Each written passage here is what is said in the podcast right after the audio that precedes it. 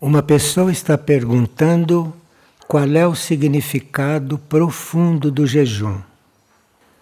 Porque ela percebe que as pessoas ficam um pouco ansiosas quando tem pouco alimento na mesa, apesar de termos sempre comida em abundância.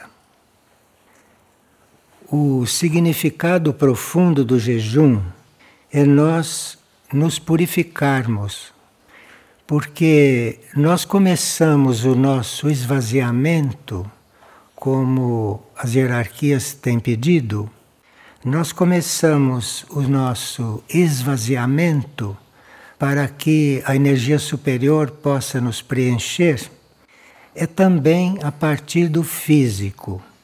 De forma que um dia de jejum é aquele dia que a gente oferece para eventualmente se habituar a se alimentar menos e se habituar a ter mais discernimento na quantidade de alimento. E como o jejum é facultativo, nós vamos observando o corpo nos dias de jejum e vamos regulando o jejum. Aqui em Figueira, a gente usa não ter o alimento normal, mas ter um rápido lanche. Mas o verdadeiro jejum é só água. Mas aqui nós não fazemos o jejum total, porque não estamos preparados. Porque quando nós fazemos jejum, não temos que ficar com a preocupação de terminar o jejum para nos alimentar. E não temos também que ser incomodados pelo jejum. De forma que o jejum é uma espécie de educação que a gente tem que se impor, de quando em quando fazer um jejum verdadeiro, se possível só com água, e durante o jejum tomar uma quantidade de água maior do que se toma quando não se está em jejum. Porque aí, como não se ingere alimentos, tomando bastante água pura, a gente ajuda a fazer uma limpeza interna física também nos intestinos e no corpo físico. Agora, esta purificação, que nós chamamos de jejum, esta purificação não deve ser só no nível físico. Ao mesmo tempo, naquele dia, nós devemos estar atentos para fazer jejum também mental e fazer também jejum emocional. Isto é, todas as vezes que começa a aparecer um daqueles sentimentos normais em nós, nós procuramos afastar e dizemos: Meu corpo emocional, hoje é dia de jejum, por favor, fique quieto. Então, tudo aquilo que vai acontecendo no dia de jejum e que você vai tendo reações você se volte para o seu corpo emocional e diga: por favor, hoje é dia de jejum, não tenha reação, fique neutro diante do que aparecer, fique neutro. Isso chama-se jejum emocional, que faz parte do jejum físico. E depois, tudo que aparecer na sua mente, que for pensamento indesejável ou pensamento que você não gostaria de fabricar, então você se volte para sua mente e diga: minha mente, não vamos pensar isto. Vamos pensar outra coisa e troque de pensamento imediatamente. Isso é o trabalho completo no dia de jejum. Não é só deixar de comer arroz, feijão. Isso é o trabalho completo. É fazer o jejum não só do físico, se for feito só com água, e também fazer o jejum mental e emocional. Então fez-se um dia de jejum. E claro que não pode ser isso todo dia, porque o corpo físico tem as suas necessidades e o emocional e o mental não podem ser educados em um dia. Enquanto se está encarnado, é preciso trabalhar isto. Mas o dia de jejum é uma oportunidade muito especial, porque aí, como o corpo está mantido com as suas reservas e o corpo já vai se habituando a não exigir porque um dia de jejum não mata ninguém. Aliás, um corpo físico não morre até 40 dias de jejum. o corpo físico, assim como ele foi criado por Deus, ele suporta 40 dias de jejum. É por isso que na Bíblia se diz que foram para o deserto e ficaram no deserto 40 dias. Então, é isso tudo é o jejum. E aí, então, o físico, o emocional e o mental têm que colaborar e vocês têm que conseguir que para eles isso, com o tempo, não seja um sacrifício. Quem faz isso regularmente, o próprio corpo fica pedindo que chegue o dia de jejum. O próprio corpo pede, porque o corpo já está educado, o corpo já está trabalhado e o corpo usa com calma, com harmonia, as suas reservas. Porque as reservas de um corpo regularmente alimentado permite que ele viva 40 dias sem comer. Isto para que a gente não ache que um dia de jejum é um grande favor e um grande sacrifício. Porque um corpo educado aguenta 40 dias. Bem, hoje nós teríamos aqui umas reflexões a propósito de uma transmissão de Cristo Jesus, que ele fez no dia 19 de fevereiro de 2016. E esta reflexão é muito importante porque os missionários estão chegando do Oriente Médio e nós estamos então diante desta reflexão, nos preparando um pouco para a chegada deles. Então vamos nos preparar um pouco porque eles parece que fizeram um trabalho muito valioso lá, isso dito pela hierarquia, não por nós e nem por eles. A hierarquia acha que o trabalho foi muito valioso. Então seria bom que a gente se preparasse e esta instrução de Jesus, a uma certa altura, começa a nos chamar a atenção sobre isso. Então vamos aqui ler alguns trechos dela. Porque os missionários vêm de um lugar onde há muita dor, não como vocês sabem, onde estão acontecendo coisas que nas tragédias gregas se chama de trágicas. Nós hoje aplicamos pouco essa palavra, porque é uma palavra muito forte e que não tem boa vibração. Mas lá acontecem coisas realmente não próprias para uma humanidade harmoniosa e para uma humanidade que também é filho de Deus. Então Cristo diz o seguinte: Hoje também venho de um lugar no mundo onde há muita dor, onde não há sossego e nem calma. Mas eu também trago o reino dos céus para que compartam entre os seres humanos. Trago o reino dos céus para que seja compartido entre os seres humanos e com todos aqueles que virão depois de vocês quando passarem muitos anos. Então ele está vindo de lá, desse lugar, bastante tumultuado hoje, e está dizendo que ele traz o reino dos céus com ele e que comparte com todos. Precisa ver se nós estamos querendo, não? Reconhecer o que ele está trazendo e se nos interessa, a sétima dimensão, o reino dos céus. Ele diz: Já está escrito no coração de meus servos tudo o que eu disse aqui. Ele já disse o suficiente e as coisas que ele disse já devem estar escritas no nosso coração. Pois quem me segue vive desafios e provas, mas no fim alcançará a vida eterna. Ele diz que quem o segue está disposto a todos os desafios e a todas as provas, porque segui-lo, primeiro, não é fácil. Com os costumes, com os hábitos e com a nossa inércia, seguir um Cristo não é fácil. Mas ele almeja que se consiga isto. Então, quem me segue vive desafios e provas, mas ao fim alcançará a vida eterna. Alcançará a união eterna com o Criador e com seus mundos sutis.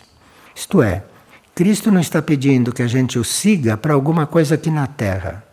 Nós temos que segui-lo, porque assim alcançaremos uma outra vida, alcançaremos uma outra dimensão, alcançaremos uma união eterna com aquilo que nos criou, uma união eterna com Deus e com seus mundos sutis, porque há muitos mundos além deste mundo terrestre humano. Então, o que ele está nos lembrando que quem o segue não é só para viver neste mundo, que este mundo não é destino. Nós estamos seguindo para estarmos em outros mundos, estarem em seus mundos sutis, que ele não descreve porque parece que não é o caso. Agora, não deixo de observá-los e de olhá-los com os meus olhos de bondade. Quer dizer, ele tem muitas formas de ver e quando ele olha para nós, ele coloca os olhos de bondade. Então eu não deixo de observá-los e de olhá-los com meus olhos de bondade, de regozijo e de calma, apesar do que eu vejo no mundo. Então ele nos olha, apesar do que ele vê, ele tem calma e tem regozijo, apesar disso e apesar do que ele vê no mundo também. Confio naqueles que me seguem, em aqueles que são fiéis aos meus desígnios e confio na simplicidade da vida.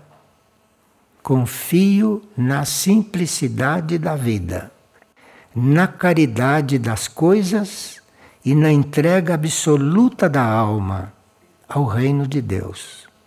Então, ele confia perfeitamente que se nós tivermos uma vida simples, se nós tivermos caridade nas coisas e entrega absoluta da alma ao reino de Deus, ele confia que nós podemos ser o que tivemos de ser. Ele diz: Não busco guerreiros, guerreiros no sentido de quem vai lutar. Não busco guerreiros mas busco almas valentes que se animem a dar testemunho da minha presença no coração de todos. Isto é, ele precisa, neste momento, não é de luta, não é de guerra. Ele precisa, nesse momento, de almas valentes. Almas valentes não são aquelas que vão para a guerra. Almas valentes são aquelas almas corajosas que não temem se arriscar quando estão para o bem. Então, ele precisa de almas valentes que se animem a dar testemunho da presença dele no coração de todos. Claro que se você começar a sentir esta presença no seu interior, a sua tarefa é dar testemunho dela, é fazer ver aos outros que existe essa presença. E ele vai explicar depois que você vai mostrar que essa presença existe pela sua forma de ser, que não é uma forma de ser que é comum. Então, porque eu provenho do amor, e o amor está em todas as coisas. Portanto, ele, o amor, está dentro de nós. E nós temos que aprender a descobrir isto. Ele e o amor estão dentro de nós. Tem pessoas que não acreditam nisso. Não acreditam porque não sentem isso gostariam de ter um efeito físico para acreditar nisso. Mas o valor de a gente acreditar não é ver, não é ter confirmação. O valor é acreditar sem ver. Isto é que é o valor. Acreditar numa coisa que a gente vê é muito simples. Isso qualquer pessoa que tenha olhos acredita. Mas não é isso que está pedindo. Você tem que acreditar naquilo que você não vê. Então, se ele diz que eu estou dentro de você, eu estou dentro do seu coração continuamente, você não me vê, você trate de vê-lo. Você tenha vê-lo como prioridade. Você tenha isso como meta na sua vida. Porque eu provenho do amor e o amor está em todas as coisas. Se o amor está em vocês, os demais podem ver. E se os demais podem ver o amor, também poderão senti-lo. Então você que tem ele dentro de si, procure manifestar isso, procure se esvaziar para poder manifestar isso finalmente, não? E os outros vão perceber. Os outros não vão ver, mas os outros vão sentir, vão perceber que você está com alguma coisa dentro. Esse amor os unirá e não deixará que os separem as barreiras da condição humana. Então, se você se coliga com alguém através disso, não separe, isso os une. E isso não deixa que certas barreiras aconteçam na condição humana. Você pode ajudar o outro a sentir isso, a perceber isso, a dar testemunho disso. Eu os ensinei meu caminho, o caminho do amor, o caminho que persiste, o amor que é constante, o amor que vive pelos demais e que se expressa na humildade das coisas. Esse é o amor que ele ensinou. Porque aqui na Terra há muitos tipos de amor, como vocês sabem. Mas o amor que ele ensinou não tem nada a ver com o que acontece aqui. O amor que ele ensinou é o amor que persiste, o amor que é constante, o amor que é o caminho, o amor que vive para os demais e que se expressa na humildade das coisas. Então, para você dizer que ama, você precisa viver para os outros. E esse amor deve ser manifestado com humildade, não só para esse tipo de amor, humildade por todas as coisas. Nós temos que estar humildes diante de tudo. Isso é o amor que nós não conhecemos. Esse é o amor que agora falta ao mundo. E vocês devem viver esse amor. Então, se estão seguindo, agora é o momento de viver esse amor. Porque isto é o que o mundo precisa agora e que a humanidade, mais do que tudo, precisa disso. A humanidade não sabe amar, então é preciso que alguém encontre esse amor dentro dele, que é o Cristo que está lá dentro, que encontre isso e que comece a fazer os outros sentirem isso. Essa é a tarefa hoje de quem o segue. Eu sei que quase ninguém está pronto para isso, mas essa é a tarefa. Então, essa é a tarefa principal. Você tem que aprender a encontrá-lo, senti-lo, porque ele está aberto. Se você não sente, é porque não está interessado nisso, ou porque isso não é a coisa que mais te interessa. Assim como eu ensinei aos apóstolos, também hoje ensino a vocês. Não importa quantos caiam ao meu lado. O que importa é que vivam no meu amor que confia, que é cristalino e puro. O que ele quer agora é que a gente confie nisso e que comece a viver isso, mesmo imperfeitamente. Mesmo que vivendo isso caia, negue, não importa, caia, depois levanta. Não tem importância. Ele não se afasta de dentro do nosso coração. Se eu estou aqui, não é por casualidade. Isto é, se ele está falando conosco, se eu estou aqui, não é por casualidade. Eu venho buscar algo que ainda a humanidade tem em seu interior para que não se perca. Ele sabe que nós temos no nosso interior uma coisa que está guardada e que não está explícita e que ele vem buscar isto. Ele vem buscar o que está no nosso interior. E está lá guardado até hoje para que não se perca. Vê como a natureza nos conhece, hein? Deixou isso lá dentro, guardado até hoje, para que não se perca. Mas agora chegou a hora de ir lá buscar isto. Está lá dentro. Venho a instituir uma lei que provém do reino do meu Pai e que os salvará a todos nesta hora crucial. Porque toda a hierarquia, não só Cristo Jesus, mas toda a hierarquia, está comprometida a salvar a todos nesta hora crucial. E porque chegou uma hora crucial, porque é uma hora onde muitas coisas estão se definindo, É porque a hierarquia está dizendo isto tão claramente de todas as maneiras, né? Como lhes disse no princípio, venho de um lugar onde há muita dor, onde a cura ainda não é suficiente, porque os curadores não são a maioria. Os que curam com o coração, com o amor, com a caridade, isso não são a maioria, isso são muito raros. Então, lá onde ele está, ele não vê curadores.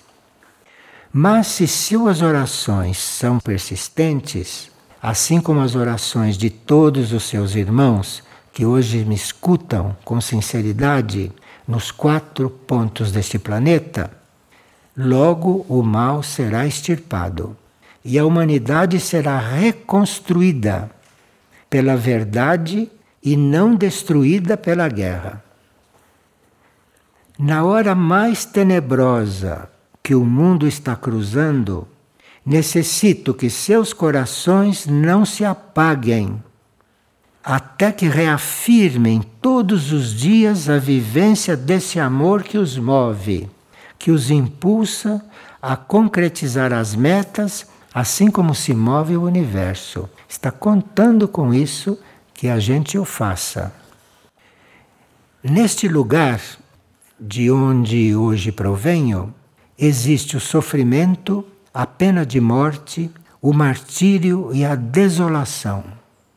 Venho deste lugar aonde uma vez eu estive entre vocês e os ensinei o reino de Deus para que todas as almas, por meio de minha paixão, de minha morte, de minha ressurreição, pudessem encontrar-me através dos tempos. Ele está falando disso deste lugar onde ele nasceu quando veio, Oriente Médio.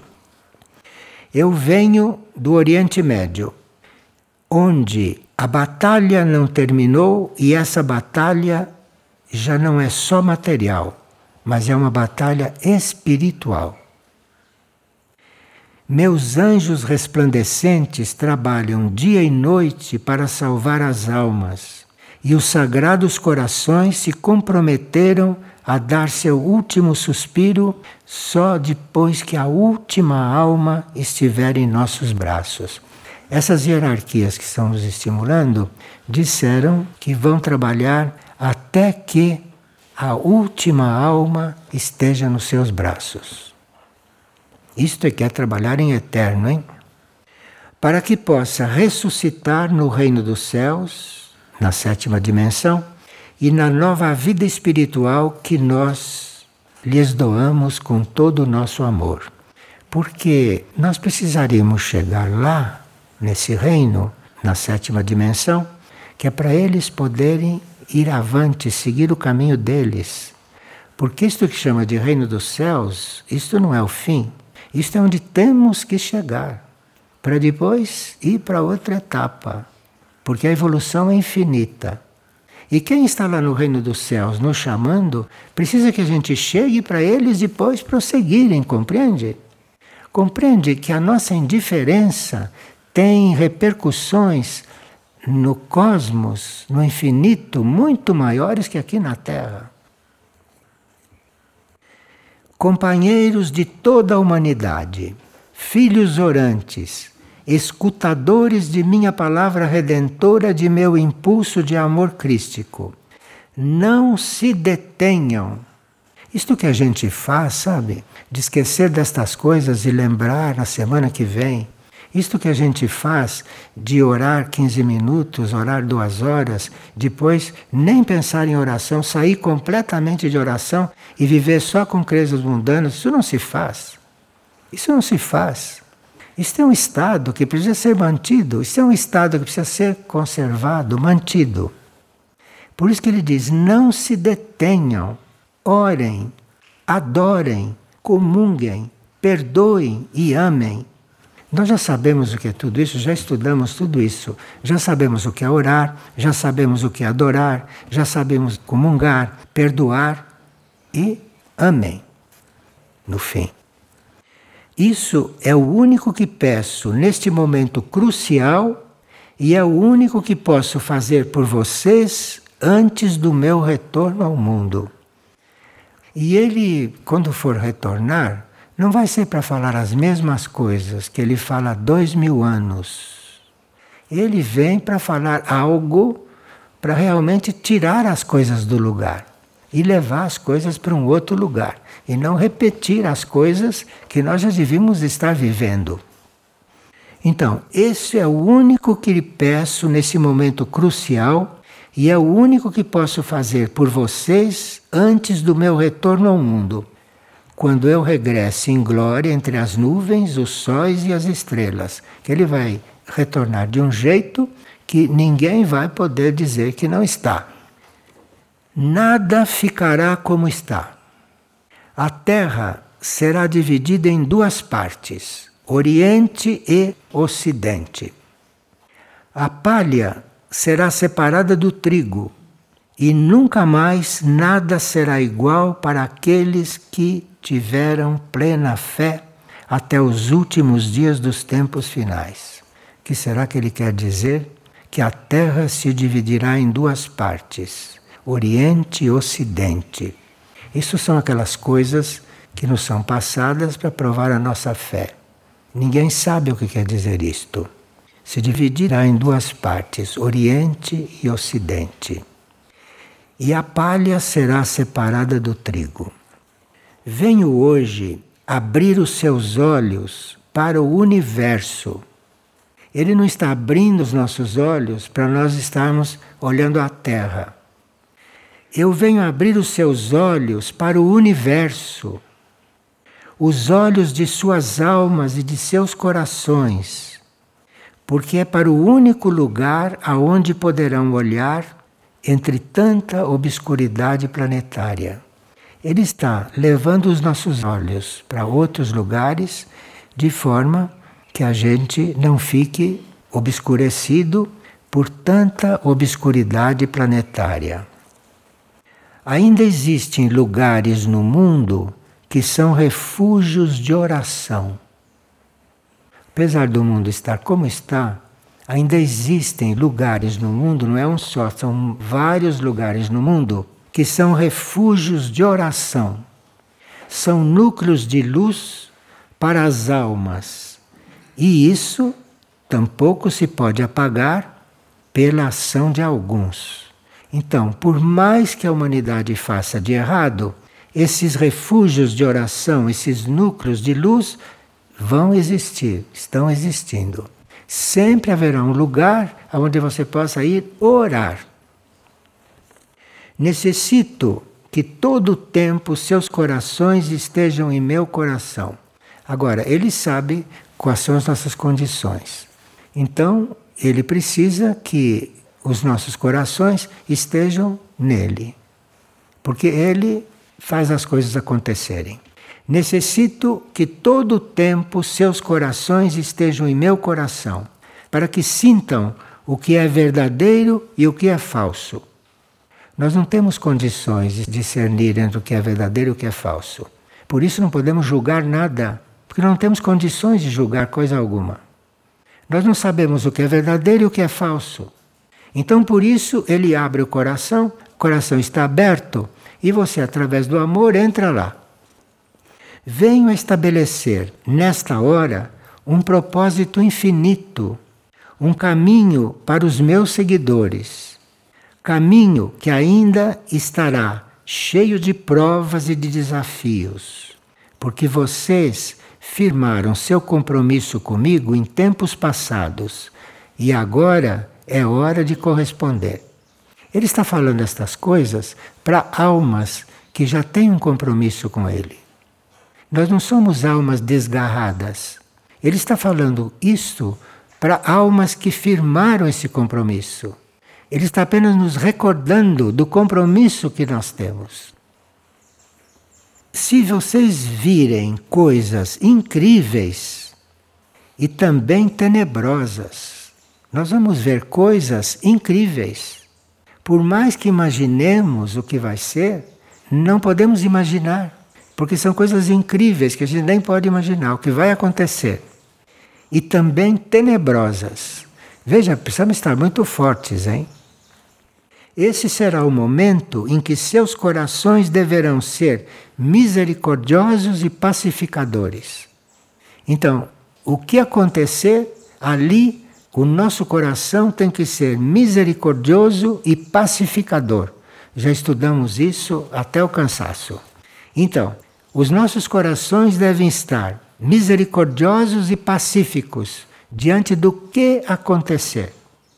E será o momento em que o temor deverá ser transformado em luz.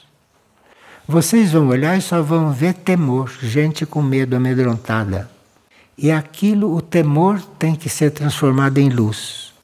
O terror tem que ser transformado em amor. E o medo tem que ser transformado em alegria.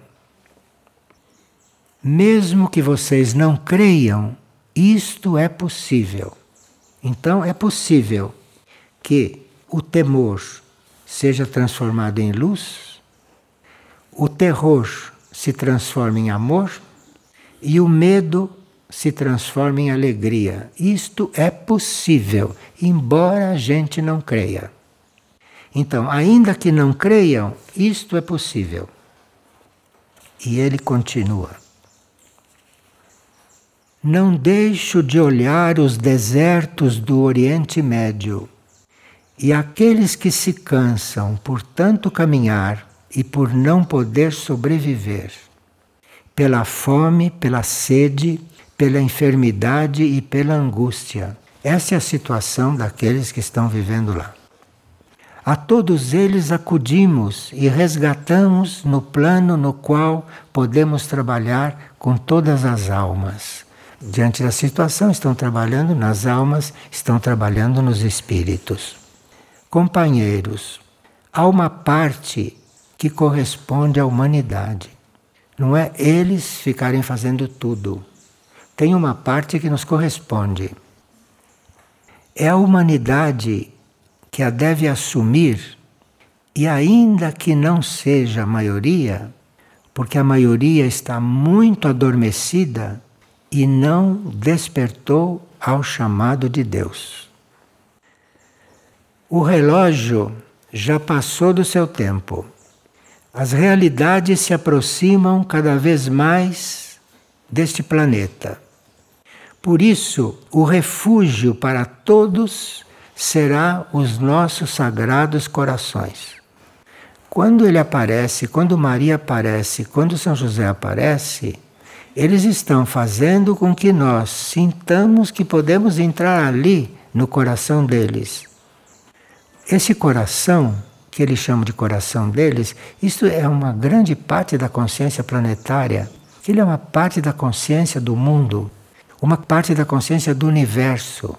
Então, entrar no coração deles é entrar nisso, é entrar nesse tipo de consciência. A fraternidade e a fé entre as almas os tornarão invencíveis.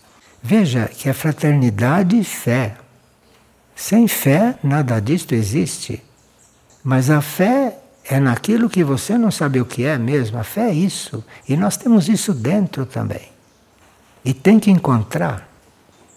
A fraternidade e a fé entre as almas os farão invencíveis, não por sentirem-se orgulhosos e nem seguros mas por serem verdadeiros e simples aos olhos de Deus.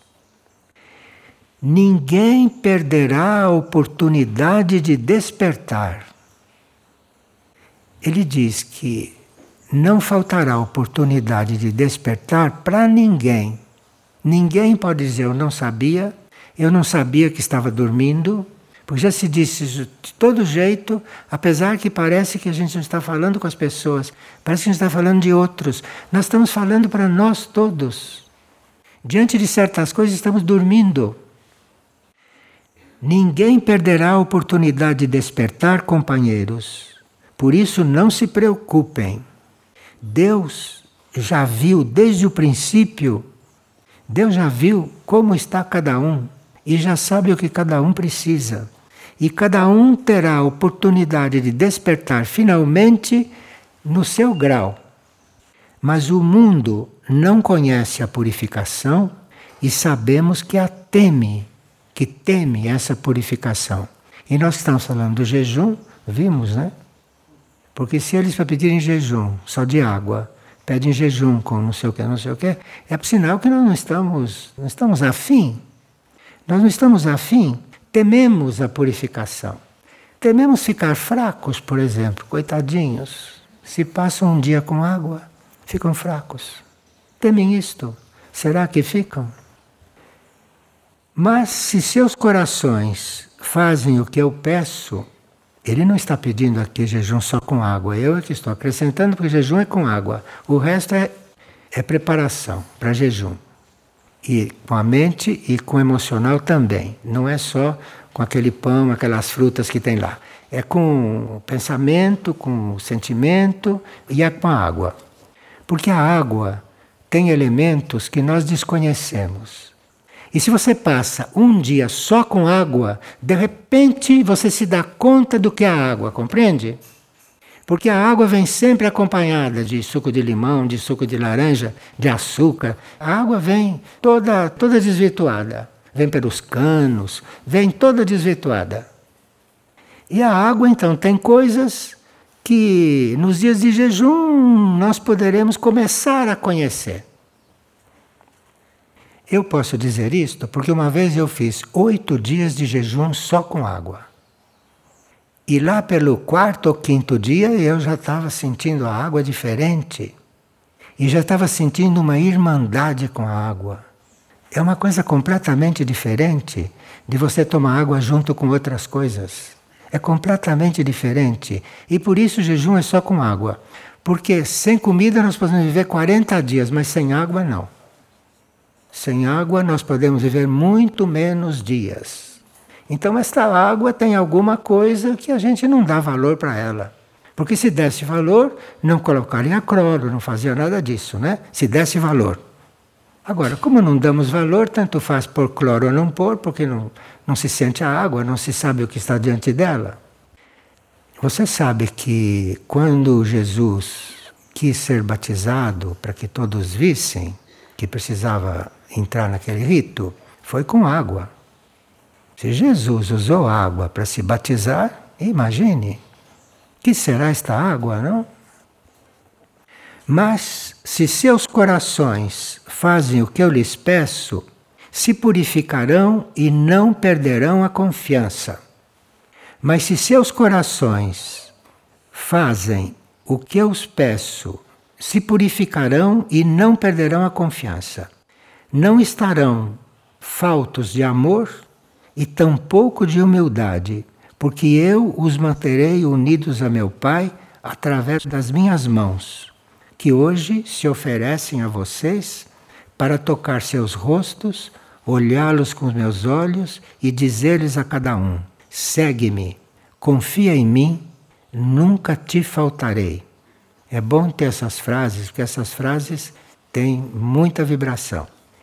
Sigam-me, confia em mim, nunca te faltarei.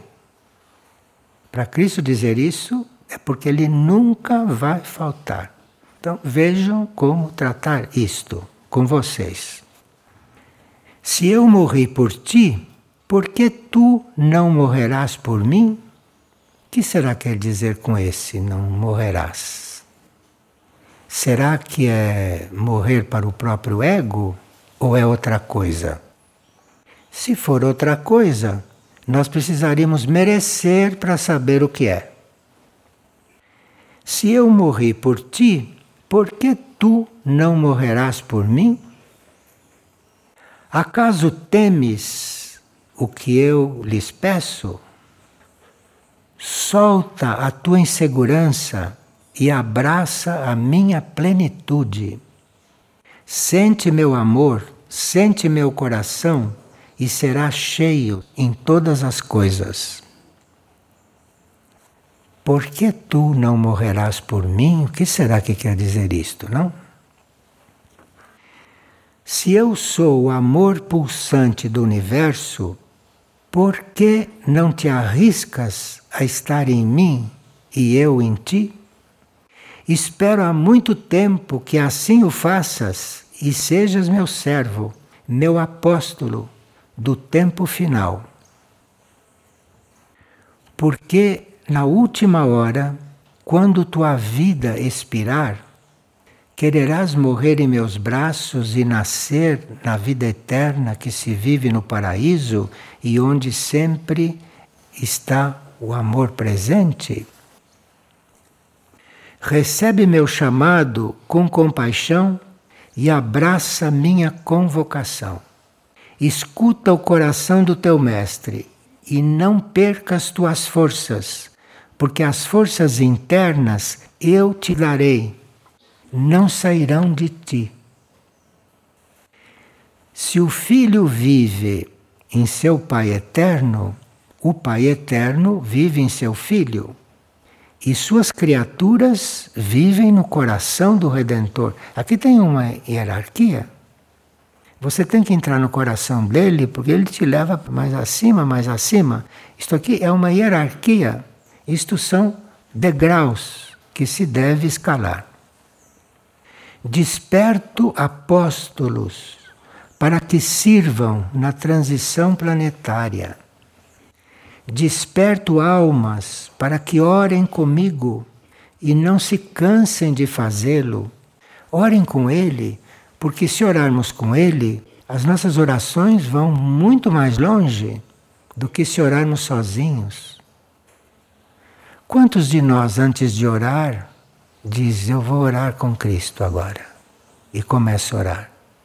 Quantos fazem isso? Eu me considero orando com Cristo. Esta oração vale mais, esta oração é outra coisa. Desperto apóstolos para que sirvam na transição planetária. O que nós precisamos pensar neste momento não é se vamos nos salvar na transição planetária. Nós, naquele momento, temos que ser apóstolos, temos que servir para alguma coisa. Nós, naquele momento, temos que servir Desperto apóstolos para que sirvam na transição planetária. Se está dizendo isto, é porque nós estamos preparados para isso. Nós já temos base para ouvir essas coisas. Desperto almas para que orem comigo e não se cansem de fazê-lo. Se eu estou aqui, é porque os amo e é porque os conheço do começo ao fim. Eles nos conhecem antes de nós nos termos perdido. Ele nos conhece desde a origem e conhece até o fim. Que mais queremos saber? Para terminar com esta com essa separação, terminar com esta frieza, terminar com essa indiferença de estar ali balbuciando coisas sem nem pensar no que está falando. Minha gratidão infinita aos missionários na Turquia. Olhe, para nominar os missionários numa altura destas, é porque os missionários trabalharam o que tinham que trabalhar. Minha gratidão infinita aos missionários na Turquia, porque viram meu rosto mais de duas vezes nos rostos e nos corações desesperados os missionários chegaram a ver Cristo naqueles rostos, que buscam a luz para encontrar a paz. Vocês ouviram pelas notícias que eles mandaram que as pessoas que eles serviam, no fim, se ligavam muito com eles, não? Aconteciam muitas transformações. É que as pessoas sentiam que eles olhavam de outro jeito, que eles estavam vendo alguma coisa dentro deles que não podia ficar naquela situação. Eu passei por muitas vezes nesta missão e de muitas formas. Me apresentei para que me reconhecessem no inferno. E na solidão de uma criança, no desespero de uma mãe, na aflição de um ancião e na desolação dos homens ele apresentou todas essas pessoas os nossos missionários, para que os missionários o vissem dentro de cada uma dessas pessoas. Para que eles vissem que Ele está dentro de todos. Eu me plenifiquei com o amor de cada um desses missionários, porque até agora confiaram em tudo o que minha mãe lhes falou, palavra por palavra. Quero glorificar seus espíritos e quero que vejam neles, em cada um dos missionários, a glorificação da alma e do espírito que serve a Deus em plenitude e em verdade, sem tempo e sem hora. Companheiros, vocês também podem fazê-lo. Está colocando os missionários para nós como referência. Companheiros, vocês também podem fazê-lo. Isto é, ele está dizendo que os missionários fizeram porque todos nós podemos fazer isto. Vocês sabem que está no plano, neste momento, haver não só um grupo de missionários, haver tantos grupos de missionários quanto forem as zonas do planeta aonde existam situações semelhantes. Não é só Oriente Médio. O Oriente Médio, Deus sabe por quê que veio primeiro. E lá é urgente que aquilo não se separe, não de uma certa coisa. Companheiros, vocês também podem fazer o mesmo. Vamos ver quando se abrir inscrição para novos grupos, vamos ver quantos aparecem, né? Missionário é missionário. Missionário é quem oferece a vida para fazer o que tem que fazer. Isso é um missionário é aquele que oferece a vida. Eu não sei o que eu posso oferecer, eu não sei nada, não sei falar a língua deles, eu não sei nada. Mas eu dou minha vida. Isto é um missionário. E como ele dá a vida, ele é posto naquilo que ele vai fazer de melhor. O missionário é aquele que dá a vida, sem fazer nenhuma pergunta. Isso é um missionário. Não faz pergunta, dá a vida.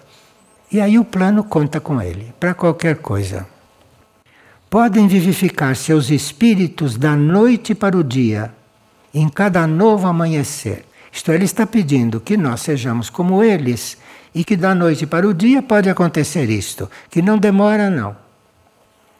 É muito especial esta comunicação. A essência de toda esta obra é o amor em tudo que se faça a essência de tudo é o amor em tudo que se faça. Isso salvará o mundo, ao menos uma parte da humanidade, colocando amor em tudo que se faz. Não existe coisa sem importância e coisa importante. Às vezes o que nós consideramos menos importante, que é o que ninguém acha importante, aquilo é muito importante. E assim eu poderei dizer que me compreenderam ao longo destes últimos tempos, que compartilharam comigo esta convocatória à redenção. Porque o que ele fez nesses últimos tempos conosco, nesta fase conosco, foi nos convocar para a redenção. E se tudo foi em função de nos convocar para a redenção, é porque não estamos redimidos, né? Porque ninguém convoca quem está redimido à redenção. E sob os raios luminosos da minha graça, eu abençoo a todos os missionários que na fé entregam suas vidas por mim e pelas almas. Nós temos muito a aprender com eles e vamos ver se a gente vê um pouco não, o que está atrás de todo esse trabalho. E aqui eu estou acrescentando que serão necessários muitos grupos de missionários, não só esse, muitos grupos de missionários. Mas missionários são aqueles que dão a vida, que é um verdadeiro missionário.